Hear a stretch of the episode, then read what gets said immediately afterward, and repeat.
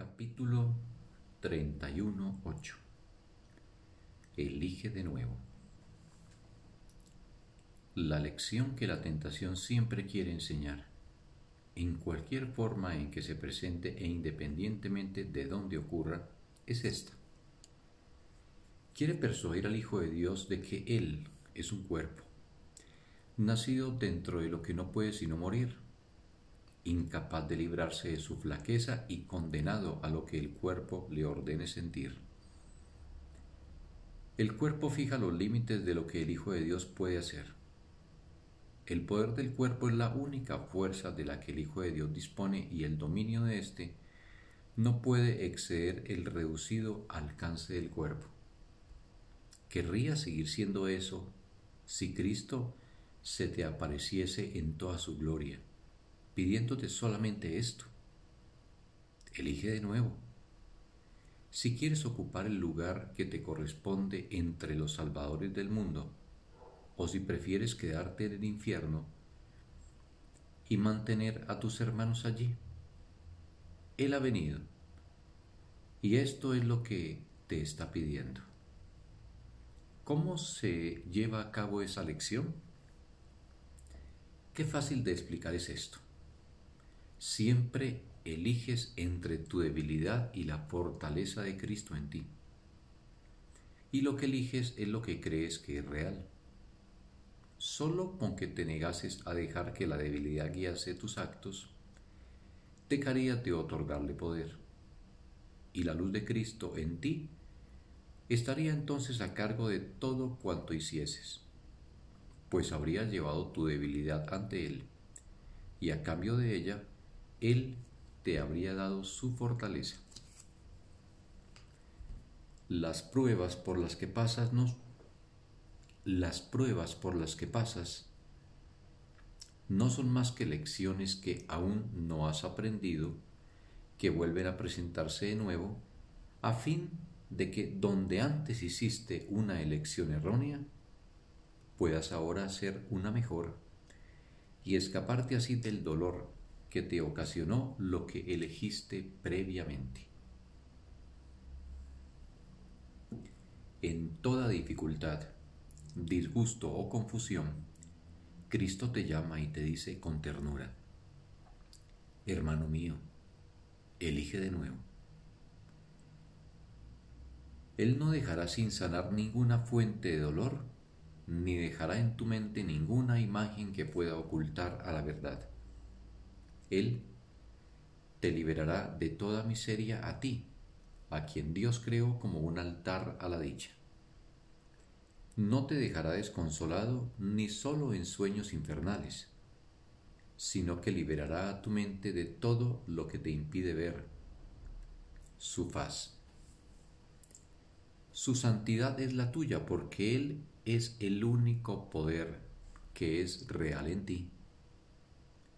Su fortaleza es la tuya porque Él es el ser que Dios creó como su único Hijo. Las imágenes que fabricas no pueden prevalecer contra lo que Dios mismo quiere que seas. Por lo tanto, jamás tengas miedo de la tentación, sino reconócela como lo que es. Una oportunidad más para elegir de nuevo y dejar que la fortaleza de Cristo impere en toda circunstancia y lugar donde antes habías erigido una imagen de ti mismo. Pues lo que parece ocultar a la faz de Cristo es impotente ante su majestad y desaparece ante su santa presencia. Los salvadores del mundo, que ven tal como Él ve, son sencillamente los que eligen la fortaleza de Cristo en lugar de su propia debilidad, la cual se ve como algo aparte de Él. Ellos redimirán al mundo pues están unidos en el poder de la voluntad de Dios. Y lo que ellos disponen no es sino lo que Él dispone. Aprende pues el feliz hábito de responder a toda tentación de percibirte a ti mismo débil y afligido con estas palabras. Soy tal como Dios me creó. su hijo, no puede sufrir, y yo soy su hijo. De este modo, se invita a la fortaleza de Cristo a que impere y reemplace todas tus debilidades con la fuerza que procede de Dios, la cual es infalible. Y de este modo también, los milagros se vuelven algo tan natural como el miedo y la angustia parecían serlo antes de que se eligiese la santidad. Pues con esa elección desaparecen las distinciones falsas, las alternativas ilusorias se dejan de lado y no queda nada que interfiera en la verdad.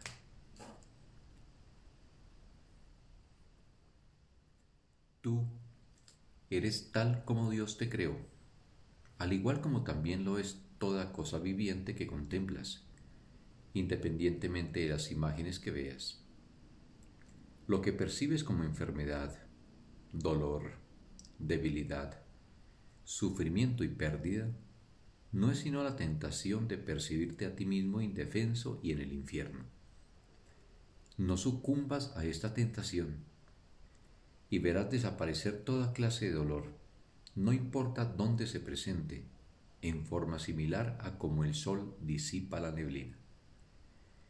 Un milagro ha venido a sanar al Hijo de Dios y a cerrarle la puerta a sus sueños de debilidad allanando así el camino hacia su salvación y liberación. Elige de nuevo lo que quieres que Él sea, recordando que toda elección que hagas establecerá tu propia identidad tal como la has de ver y como creerás que es. No me niegues el pequeño regalo que te pido, cuando a cambio de ello pongo a tus pies la paz de Dios y el poder para llevar esa paz a todos los que deambulan por el mundo solos, inseguros y presos del miedo. Pues se te ha conseguido poder unirte a cada uno de ellos y a través del Cristo en ti, apartar el velo de sus ojos y dejar que contemplen al Cristo en sí mismos. Hermanos míos, en la salvación, no dejéis de oír mi voz ni de escuchar mis palabras. No os pido nada, excepto vuestra propia liberación. El infierno no tiene cabida en un mundo cuya hermosura puede todavía llegar a ser tan deslumbrante y abarcadora que solo un paso la separa del cielo. Traigo a vuestros cansados ojos una visión de un mundo diferente, tan nuevo, depurado y fresco, que os olvidaréis de todo el dolor y miseria que una vez visteis. Mas tenéis que compartir esta visión con todo aquel que veáis, pues de lo contrario, no la contemplaréis. Dar este regalo es la manera de hacerlo vuestro. Y Dios ordenó con amorosa bondad que lo fuese. Alegrémonos de poder caminar por el mundo y de tener tantas oportunidades de percibir nuevas situaciones donde el regalo de Dios se puede reconocer otra vez como nuestro.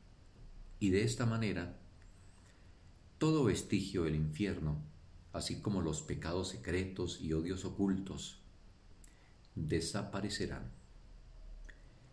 Y toda la hermosura que ocultaban aparecerá ante nuestros ojos cual prados celestiales, que nos, que nos elevarán más allá de los tortuosos senderos por los que viajábamos antes de que apareciese el Cristo.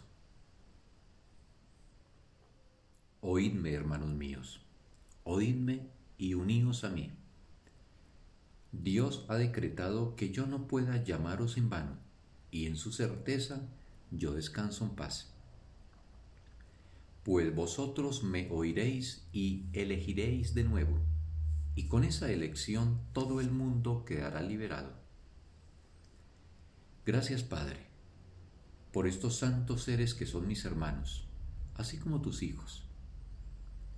La fe que tengo en ellos es tu propia fe Estoy tan seguro de que vendrán a mí como tú estás de lo que ellos son. y de lo que serán eternamente. Ellos aceptarán el regalo que les ofrezco porque tú me lo diste para ellos. Y así como yo únicamente quiero hacer tu santa voluntad, esa también será tú, esa también será su elección. Te doy gracias por ellos. El himno de la salvación resonará a través del mundo con cada elección que cada uno de ellos haga pues compartimos un mismo propósito y el fin del infierno está cerca. Mi mano se extiende en gozosa bienvenida a todo hermano que quiera unirse a mí para ir más allá de la tentación y mirar con firme determinación hacia la luz que brilla con perfecta constancia más allá de ella. Dame los míos pues te pertenecen a ti. ¿Y podrías tú dejar de hacer lo que es tu voluntad? Te doy las gracias por lo que mis hermanos son. Y según cada uno de ellos elija unirse a mí, el himno de gratitud que se extiende desde la tierra hasta el cielo se convertirá de unas cuantas notas sueltas en un coro todo abarcador que brota de un mundo redimido del infierno y que te da las gracias a ti. Y ahora decimos, amén, pues Cristo ha venido a morar al lugar que en el sosiego de la eternidad tú estableciste para Él desde antes de los orígenes del tiempo. La jornada llega a su fin y acaba donde comenzó no queda ni rastro de ella.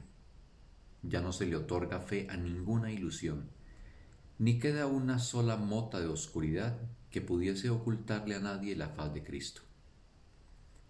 Tu voluntad se hace total y perfectamente, y toda la creación te reconoce y sabe que tú eres la única fuente que tiene.